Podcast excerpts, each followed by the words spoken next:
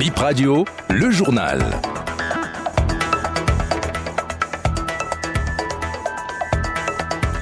L'émission L'entretien grand format de ce dimanche a reçu Marise Aranranzo-Glélé de la plateforme électorale des OSC.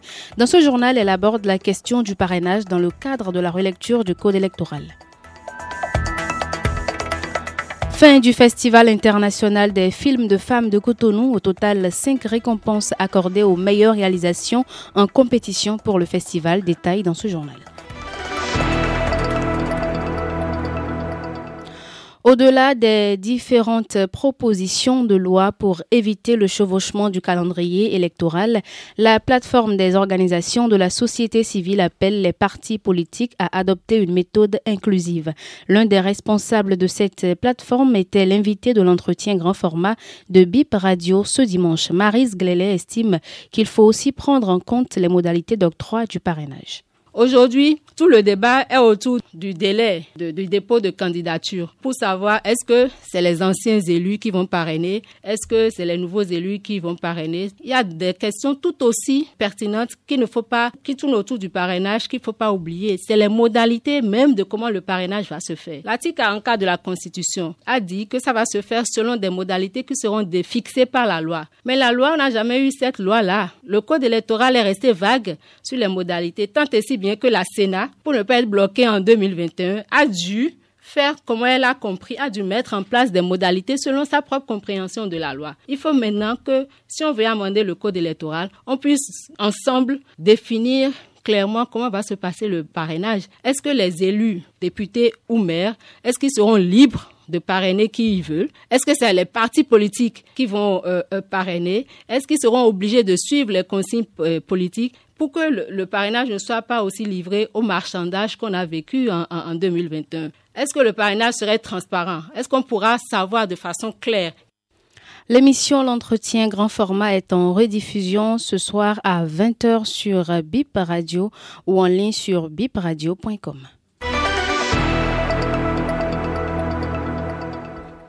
Le roi du Cheng System, Toron Stan, nous a quittés il y a cinq ans, précisément le 26 février 2019.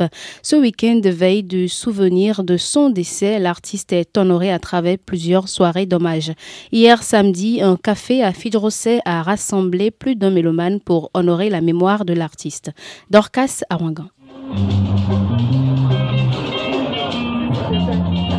Plusieurs titres de feu Stanton, dont le célèbre Ahuamochizo, interprété par un orchestre au cours de cette soirée. Les mélomanes et fans du roi du Cheng System sont venus nombreux se remémorer les chansons de l'artiste. Ça m'a rappelé de beaux souvenirs de l'époque euh, Bénin. On est là aujourd'hui pour lui rendre hommage. Simplement une grande pensée pour l'artiste et que son œuvre perdure, continue et je fais confiance en son épouse pour faire perdurer cette magie. Je découvre un petit peu, euh, je trouve que j'aime bien la musique, l'ambiance c'est très agréable. Comme si c'était la première fois. Je suis ravie d'être ici. La culture béninoise, c'est lui qui l'a fait monter partout dans le monde, quoi. Et vraiment, c'est un honneur pour moi d'être là. Cinq ans après le décès de Stanton, son épouse n'a toujours pas encore fait son deuil. Gadji Toron, veuve de Stanton, estime que son défunt mari mérite un plus grand hommage. Gadji Toron. Depuis cinq ans, en fait, moi, j'ai essayé de préserver Evier. Je me dis que Stan, on peut pas l'oublier comme ça. C'est pas qu'on veut pas l'immortaliser, c'est que déjà au niveau de la culture, il y a des problèmes. Ça n'est pas suivi qu'au Bénin. Il est suivi dans le monde entier. Regardez par exemple au Sénégal, en Côte d'Ivoire, quand on voit un Fabondi comment il est respecté, quand on voit Youssou N'Dour comment il est respecté. Pourquoi Stan ne sera pas respecté? Avec tout ce qu'il a fait, il a chanté Yalo, il a tout dénoncé, il a prévenu les Béninois. Et tout ce qu'il dit, en plus moi ça m'arrive. Est-ce que vous croyez que Stan va être content? Mais il sera jamais content. Tant que cette histoire ne sera pas réglée, mon deuil ne sera jamais fait. Les titres de l'illustre disparu ont tourné en boucle toute cette soirée d'hommage à Stan Toron.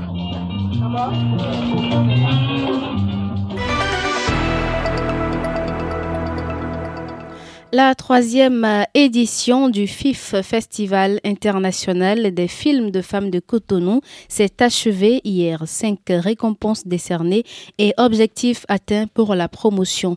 Le compte rendu de la cérémonie de clôture de l'événement avec Emeda Cruz. La troisième édition du Festival international des films de femmes de Cotonou a connu son épilogue ce samedi 24 février 2024. La salle de cinéma Canal Olympia de Wologede, choisie pour la cérémonie de clôture, grouillait de monde. C'est un succès dont se réjouit Cornelia Glele, directrice du FIF Cotonou, satisfaite de voir la gente masculine s'intéresser à ce festival qui valorise le talent cinématographique des femmes. Bah, depuis la première édition jusqu'à présent, j'ai remarqué qu'il y a plus d'hommes qui viennent. À la première édition, des gens disaient un truc de femmes, etc.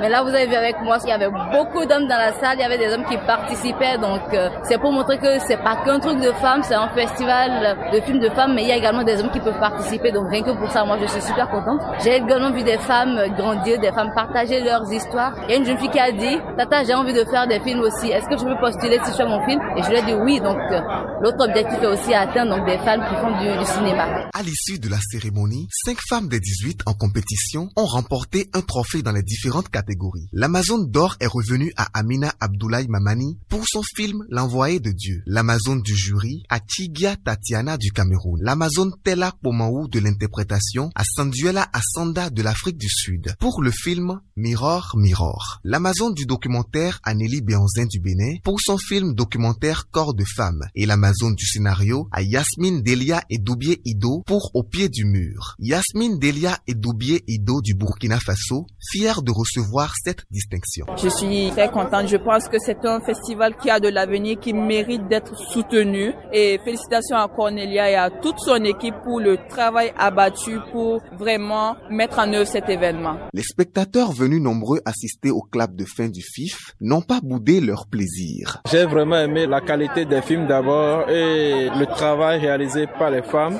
et aussi les trésors de mémoire. C'est un documentaire qui m'a vraiment touché. Parce que ça m'a fait connaître un autre monde, un autre horizon que je ne connaissais pas. C'est une très belle initiative, c'est une occasion pour les femmes de se démarquer. J'ai vraiment adoré, même si j'ai pas pu participer à tout le programme, quand même c'était un grand plaisir pour moi. La prochaine édition du FIF est prévue pour 2026. C'est la fin de ce journal réalisé par Razak Moussa. À ce micro, je suis Chimène Fassinou Gongo. Merci de nous avoir suivis.